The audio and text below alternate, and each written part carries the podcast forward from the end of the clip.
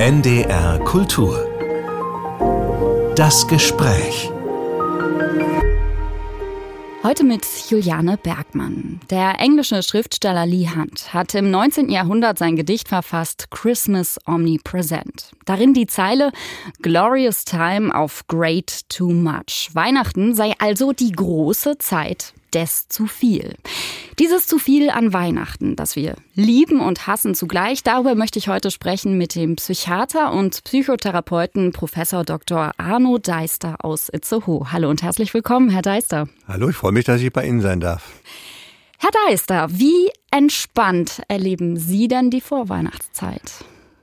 Das habe ich mich auf dem Weg hierher auch gefragt und ich bin mir gar nicht so ganz sicher, wie ich das eigentlich in diesem Jahr erlebe. Also doch relativ entspannt.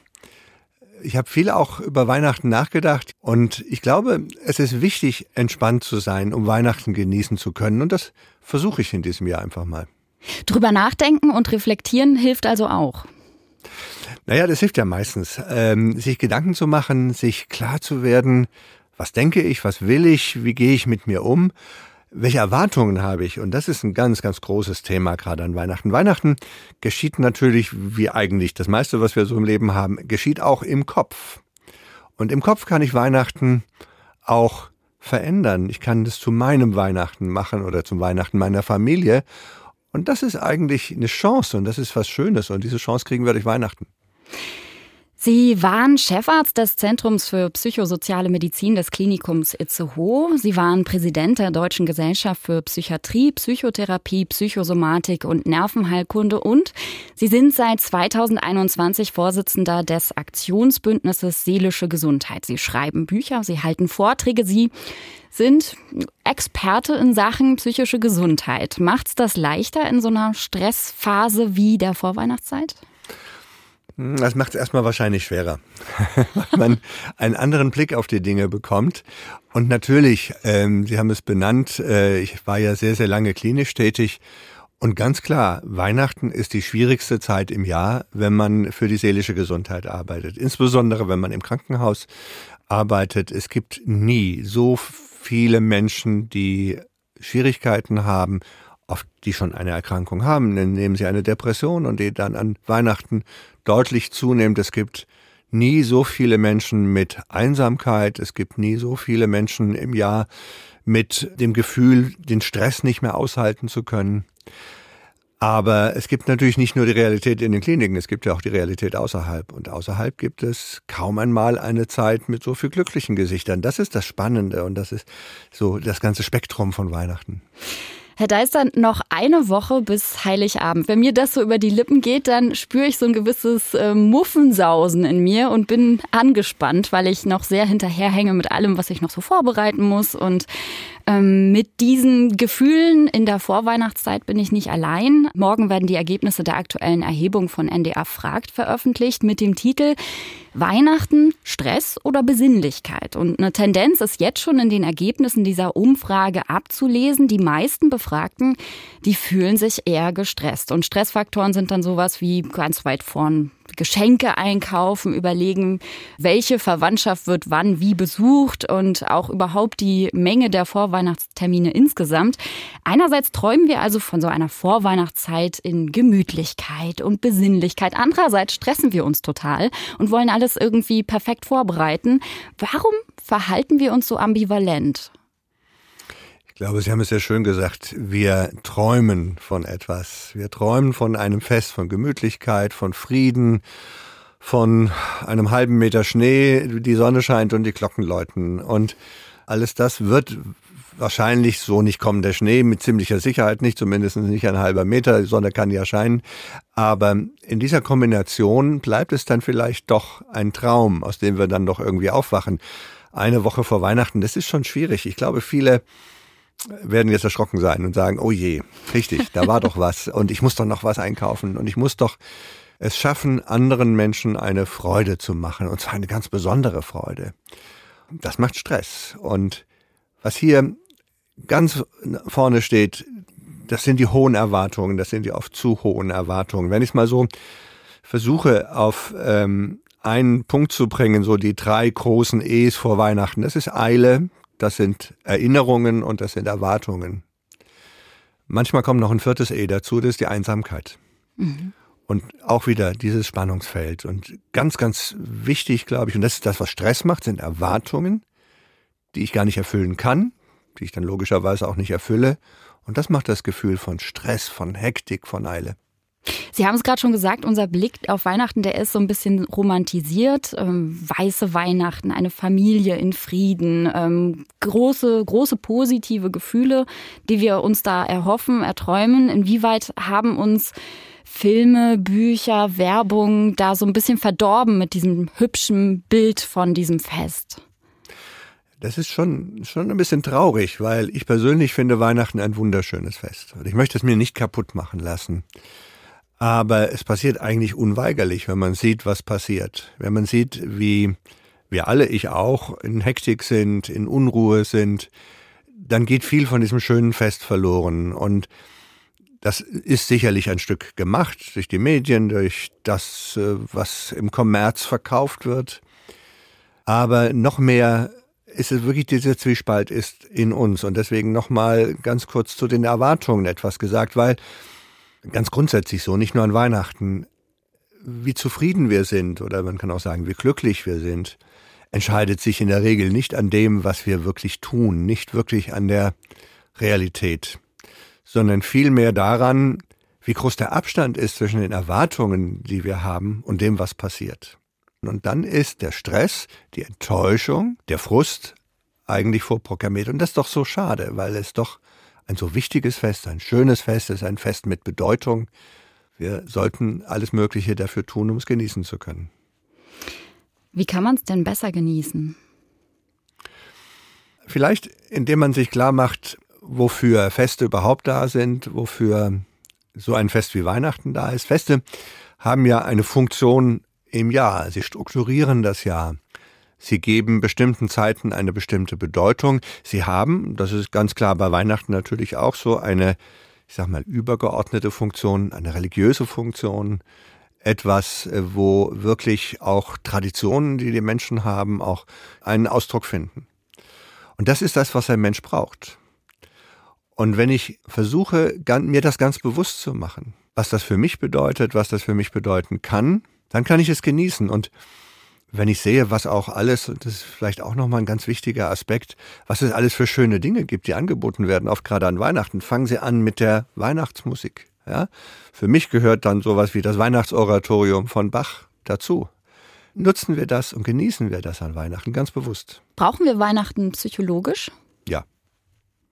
Wir brauchen Weihnachten. Wir brauchen Weihnachten ganz äh, besonders, weil es vielem von dem, was wir tun, für Menschen, die religiös eingestellt sind, einen Sinn gibt. Für Menschen, die das nicht so religiös sehen, auch einen Sinn gibt, weil es etwas ist, was zu ihrem Leben dazugehört, was zu ihrem Alltag dazugehört. Wie gesagt, diese Strukturierung, ähm, das ist sicherlich für uns ganz wichtig, dass wir verschiedene Jahreszeiten haben, dass wir verschiedene Feste feiern, dass wir uns daran orientieren können, dass wir das auch als einen Anker für Erinnerungen nehmen können, für gute und weniger gute Erinnerungen. Aber damit ordnen wir das, was passiert, anders ein. Und gerade in Zeiten wie, wie heute, in Krisenzeiten, wo sich eine Krise auf die andere auftürmt, ist es gut, etwas zu haben, was wir kennen, was wir mögen, was wir genießen können, wo wir auch einfach mal etwas anderes erleben können, als immer nur abends im Fernsehen oder eigentlich den ganzen Tag im Fernsehen und im Radio von den Krisen auf der Welt zu hören. Sie haben gerade schon religiöse und nicht religiöse Menschen angesprochen. Ähm, ich als nicht religiöse Person zum Beispiel, für mich ist Weihnachten auch, hat etwas von einer sehr auch sakralen Erfahrung. Ist das ein Widerspruch? Nein, das ist überhaupt kein Widerspruch, weil es gehört ja zu den Bedürfnissen des Menschen, sich Gedanken zu machen über Dinge, die außerhalb des eigenen täglichen Erlebens passieren oder die passiert sind oder an die wir denken oder auch an die wir eben glauben. Auch das sind ähm, Bedürfnisse des Menschen, die extrem wichtig sind. Ich meine, wir alle wissen, dass wir ohne Essen, Trinken, Schlafen nicht auskommen. Aber wir kommen wahrscheinlich auch nur schlecht ohne solche ja, metaphysischen, ja, übergeordneten Bedürfnisse auch. Und religiöse Überzeugungen sind ein Ausdruck davon, aber man kann das natürlich auch ganz anders mit sich umgehen. Wir reden heute immer sehr viel von Achtsamkeit. Und Achtsamkeit ist ein schönes Wort, aber es drückt ja verschiedene Dinge aus. Es drückt einmal aus, ich gebe auf mich acht. Es drückt aber auch aus, ich achte mich. Und ich achte meine Bedürfnisse. Und ich versuche meine Bedürfnisse zu befriedigen. Und Weihnachten ist eine wunderbare Möglichkeit dafür. Der Psychiater und Psychotherapeut Arno Deister ist zu Gast in unserer Sendung Das Gespräch auf NDR Kultur. Jetzt muss ich aber auch eine, eine Ehrenrettung ähm, äh, für Weihnachten wagen, weil dieser Stress ja nicht nur von dem Fest kommt. Das ist nicht nur das Fest schuld. Es gibt auch externe Faktoren, die eine Rolle spielen, glaube ich. Also, dass dieses berufliche, dass man so dem Jahresabschluss entgegen ähm, dass man die Steuererklärung macht, dass man äh, nochmal so Projekte beendet und alles so ein Gefühl von so einer Zäsur und Bilanz auch vermittelt. Also da ist nicht nur Weihnachten schuld an unserem Stress, oder? Nein, natürlich nicht. Das Fest ist, glaube ich, auch gar nichts schuld. Das sind schon wir. Wir machen das schon, äh, weil wir das so aufladen. Aber klar, dass Weihnachten am Jahresende liegt und dass vieles in unserer Gesellschaft mit so einer, einer Jahresstruktur zu tun hat, das kommt zusammen. Das merken übrigens viele Menschen dann, wenn sie am 2. Januar morgens aufwachen und dann plötzlich so ein ungebrauchtes Jahr vor sich haben Aha, ja. und dann eine Leere spüren. Mhm. Eine Leere, die Leere vom Anfang des Jahres. Die Dinge eilen eigentlich nicht mehr. Äh, ja, man kann sich mit vielen Dingen Zeit lassen. Aber auch das ist eben etwas mit Struktur. Etwas, was mit Struktur zu tun hat. Unser Gehirn braucht Struktur. Wo Sie jetzt schon die Struktur ansprechen, bei Weihnachten ist es ja so, dass über Wochen hinweg es so eine Art Countdown gibt. Also, dass wir Adventskalendertürchen öffnen, dass wir die äh, Kerzen am Adventskranz nacheinander anzünden. Und kaum ein Fest, kommt mir so vor, ist so, hat so einen festen Rhythmus und so eine, so eine feste Taktung. Welchen Effekt hat das auf unsere Psyche? Schult das unsere Vorfreude oder irgendwas Kindliches auch in uns? Naja, das ist eigentlich eine Chance. Es ist eigentlich die Chance, dass ich mich darauf einstellen kann, dass ich Schritt für Schritt dieses Fest erleben kann. Nur wir machen daraus eben dann oft weniger die Chance als die Hektik. Ja, indem wir das nicht als ein Ankommen sehen, etwas, sondern als ein Hinrennen, als ein, als ein Wettlauf ähm, und dann trotzdem überrascht sind, dass plötzlich Weihnachten ist trotz dieser ganzen Zeit der Vorbereitung stehen wir dann manchmal so wie jetzt eine Woche davor und sagen, wieso ist das nur noch eine Woche? Nun ist dieses Jahr übrigens die Adventszeit ja kürzer sehr als sonst. Kurz, das ist ja, ja die kürzeste ja, mögliche Adventszeit, weil vierter Advent und äh, Heiligabend ja zusammenfallen. Aber ähm, trotzdem immerhin drei Wochen, die man nutzen könnte. Könnte. Herr Deister, ähm, Weihnachten ist ja das Fest, das so ganz besonders für das Miteinander von Menschen steht. Auch bei der Aktion NDR fragt, da zeichnet sich als Ergebnis jetzt schon ab, Zeit mit der Familie, Zeit mit Freunden, das ist den Befragten in diesem Jahr zu Weihnachten mit großem Abstand das Allerwichtigste. Das ist aber ja auch keine leichte Sache. Wenn Menschen aufeinandertreffen, dann lauern da ja auch Konflikte. Also da können unterschiedliche Haltungen aufeinandertreffen oder Fragen nach Lebensplanungen. Die Kinderlosen müssen sich die Frage anhören, wann sie Kinder haben wollen. Die Beziehungslosen, wann sie in einer Beziehung sein werden. Dann gibt's ja auch noch ganz andere Konflikte, die auftauchen können. Also die Politik aktuell oder die Kriege in Europa. Ähm, warum sind die Begegnungen gerade zu Weihnachten so kommunikativ so explosiv?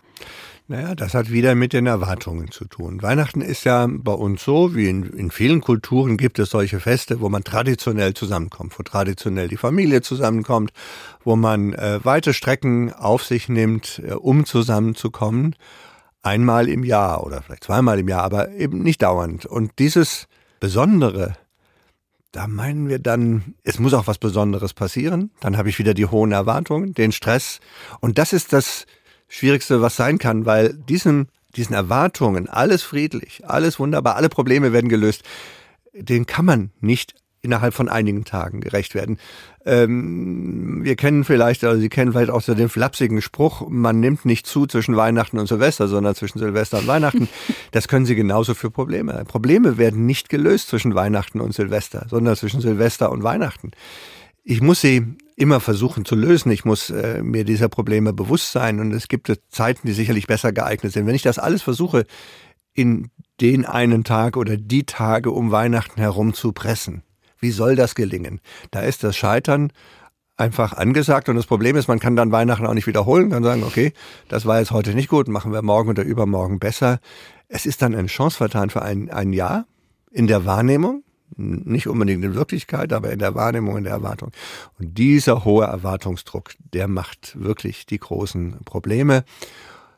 Nein, es ist die falsche Zeit, um familiäre Probleme zu lösen, aber das ist das, weshalb gerade im psychiatrischen und psychotherapeutischen Kontext Weihnachten dann so schwierig ist. Und es gibt wenig Zeiten, wo es so viele Trennungen dann tatsächlich auch gibt wie an Weihnachten.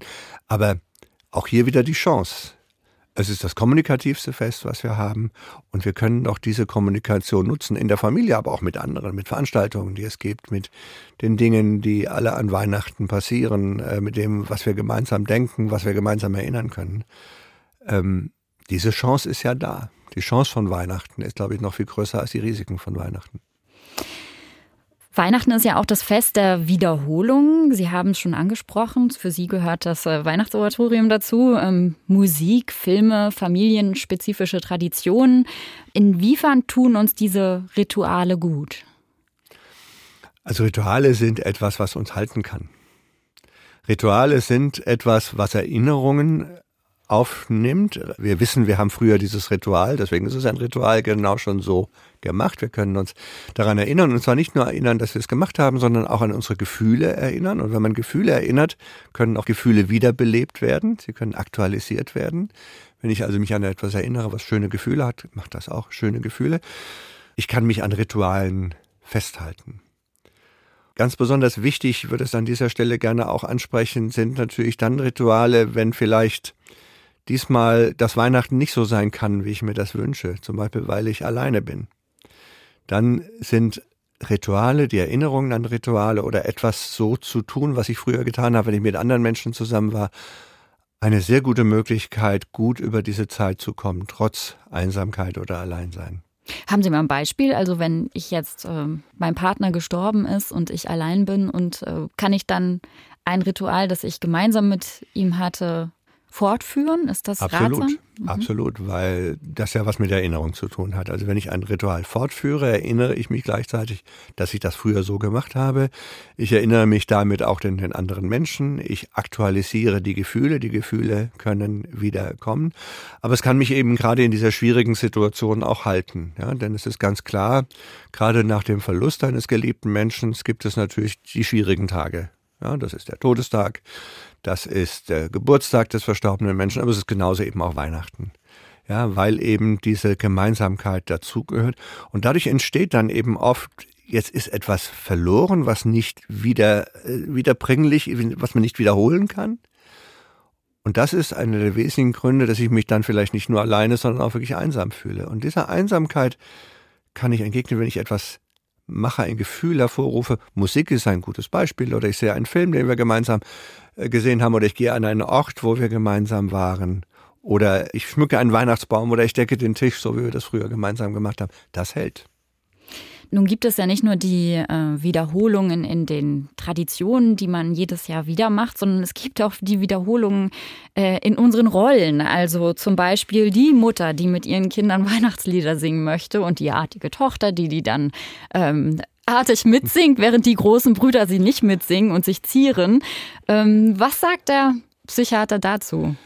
Ein Verständnis davon, welche Rollen wir jeweils einnehmen. Das ist schon ganz, ganz, ganz wichtig. Wir sind ja heute gerade in der Psychotherapie gewohnt, wie wir das nennen, sehr systemisch zu denken. Ja? Also nicht den Menschen nur als ein Individuum zu sehen, was sich irgendwie verhält, sondern ihn als Teil eines Systems, einer Gruppe zu sehen wo er eine bestimmte Rolle einnimmt. Nun ist es so, dass in einem System, nehme ich jetzt mal das Weihnachtssystem, das gibt's ja auch, da gibt es dann eben ganz viele verschiedene Rollen. Es gibt die Rolle dessen, der schenkt, dessen, der geschenkt wird, dessen, der das äh, jetzt in einer bestimmten religiösen Weise begehen will, der andere, der lieber äh, seine Freundinnen und Freunde treffen möchte, wie auch immer. Das sind aber alles Rollen, die zu diesem System gehören. Und es ist gut zu wissen, dass äh, verschiedene Rollen ausgeübt werden in diesem Weihnachtssystem und dass sie alle ihre Bedeutung haben. Aber Rollen können auch wechseln. Und das muss man recht, rechtzeitig mitbekommen. Also an Rollen festzuhalten von Eltern-Kind-Strukturen, wenn sich eigentlich die Rollen schon verändert haben, weil die Kinder ja. mindestens erwachsen sind und die Eltern vielleicht schon ziemlich alt. und eigentlich im Alltag ist oft ganz anders herum ist. Das kann man nicht an Weihnachten verleugnen und eine Situation an Weihnachten schaffen, die es schon lange nicht mehr gibt. Da muss man Weihnachten auch ein bisschen verändern. Jetzt oute ich mich als äh, die Familie, von der ich gerade sprach. also ich bin in dieser die, die Tochter, aber die artig die Lieder mitsingt von der Mutti. Ähm, Sie haben es schon, schon mehrmals angesprochen. Ähm, zu kaum einer anderen Zeit ähm, fühlen sich Menschen so einsam wie zu Weihnachten. Drei Prozent der Deutschen zwischen 14 und 75 Jahren, das sind also 2,4 Millionen Menschen, die an Weihnachten allein bleiben und viele davon unfreiwillig. Bei der Telefonseelsorge drehte sich 2022 gut jeder vierte Anruf um das Thema Einsamkeit. Herr Deister, besorgt Sie diese gesellschaftliche Entwicklung? Ja, die besorgt mich schon, weil das Gefühl Einsamkeit, glaube ich, schon nimmt zu weil das Selbstverständnis von Kommunikation, weil das Selbstverständnis von Solidarität abnimmt. Trotz Corona. Eigentlich haben wir ja in Corona lernen können, haben gehofft, dass wir das vielleicht noch ein bisschen mehr lernen, dass Solidarität auch etwas sein kann, Kommunikation auch etwas sein kann, wenn man sich nicht jeden Tag sieht. Auch das kann man ja vielleicht an Weihnachten versuchen, auch wenn Menschen weit voneinander weg sind. Eigentlich haben wir Erfahrungen gemacht, aber trotzdem fühlen sich sehr viele Menschen nicht nur alleine, das wäre jetzt noch nicht so schlimm, sondern sie fühlen sich einsam. Einsam ist eben ein Gefühl des Verlassenssein, ja, das auf sich selbst zurückgeworfen sein, ohne sich selber helfen zu können. Aber auch hier, glaube ich, ist es so, wenn man das weiß, dass man dazu neigt, wenn man befürchtet, dass Weihnachten ein einsames Fest wird, dann kann man etwas dagegen tun weil es gibt kaum einmal im Jahr so viele Möglichkeiten, so viele Angebote, so viel Kommunikatives wie an Weihnachten. Das mag anfangen, wie schon angesprochen, mit einem Konzert, was man besucht oder eine Theateraufführung. Und es gibt natürlich auch tatsächlich eigentlich flächendeckend fast überall spezielle Angebote für Menschen, die alleine sind. In Begegnungsstätten, in Selbsthilfegruppen, in Zentren, Seniorenzentren und ähnlichen, die dafür da sind. Man sollte die nutzen und man sollte vielleicht daraus tatsächlich versuchen, auch etwas zu machen, was einem weiterhilft und sich nicht in der Einsamkeit vergraben oder in der Einsamkeit versinken. Denn sonst kann Weihnachten wahrscheinlich auch so ein Verstärker für so psychische Krisen sein. Ne? So. Sonst wird die Einsamkeit an Weihnachten ein Verstärker für psychische Krisen. Das kennen wir gerade bei Menschen eben, die ähm, einer schweren depressiven Erkrankung ähm, betroffen sind. Und man muss dazu sagen, Depression ist ja äh, leider keine seltene Erkrankung, sondern eine sehr, sehr häufige Erkrankung. Sehr viele Menschen sind davon betroffen. Und äh, gerade zu solchen Terminen ähm, nimmt es zu. Menschen nehmen wahr, auch was sie verloren haben. Aber es ist eben auch eine Erkrankung in vielen Fällen, äh, die man behandeln kann, die man behandeln muss. Und manchmal kann auch so eine Situation an Weihnachten, wo man so merkt, dass man selber das nicht schafft, sollte auch ein Anlass werden zu sagen, ich brauche Hilfe, ich hole mir Hilfe, denn es gibt diese Hilfe. Und was können andere tun, die vielleicht nicht einsam sind, für einsame Menschen? Also sie sollten einen Blick haben auf die Menschen, die einsam sind und sollten den einsamen Menschen zeigen, dass sie sie denken. Das muss nicht so sein, dass man jetzt äh, da unbedingt immer hingehen muss oder mit äh, allen Menschen zusammen dann Weihnachten feiern muss. Das geht ja meistens nicht.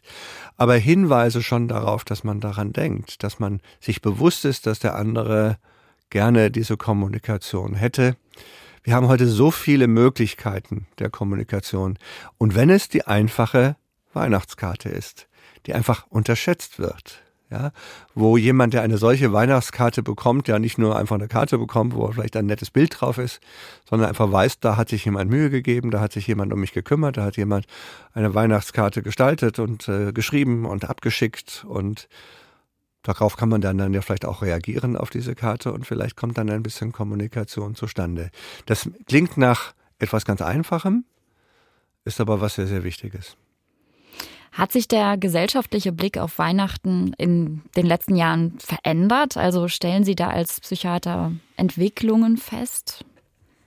Also er hat sich sicherlich schon seit längerem verändert im Sinne einer zunehmenden Kommerzialisierung, einer äh, ja auch, ähm, sagen wir mal, Privatheit dieses Festes, also dieses, diese Kommunikation, das Gemeinsame mit anderen ist eher weniger geworden. Aber ich will doch mal die Hoffnung nicht aufgeben, dass so etwas wie Corona auch auch Vorteile hat, dass wir Dinge wieder anders bewerten. Also wir haben ja in vielen Bereichen gelernt, dass Dinge einen anderen Wert haben, dass wir Dinge einen anderen oder Ereignissen einen anderen Wert zumessen müssen, als wir das lange gedacht haben, weil sie nicht so selbstverständlich sind.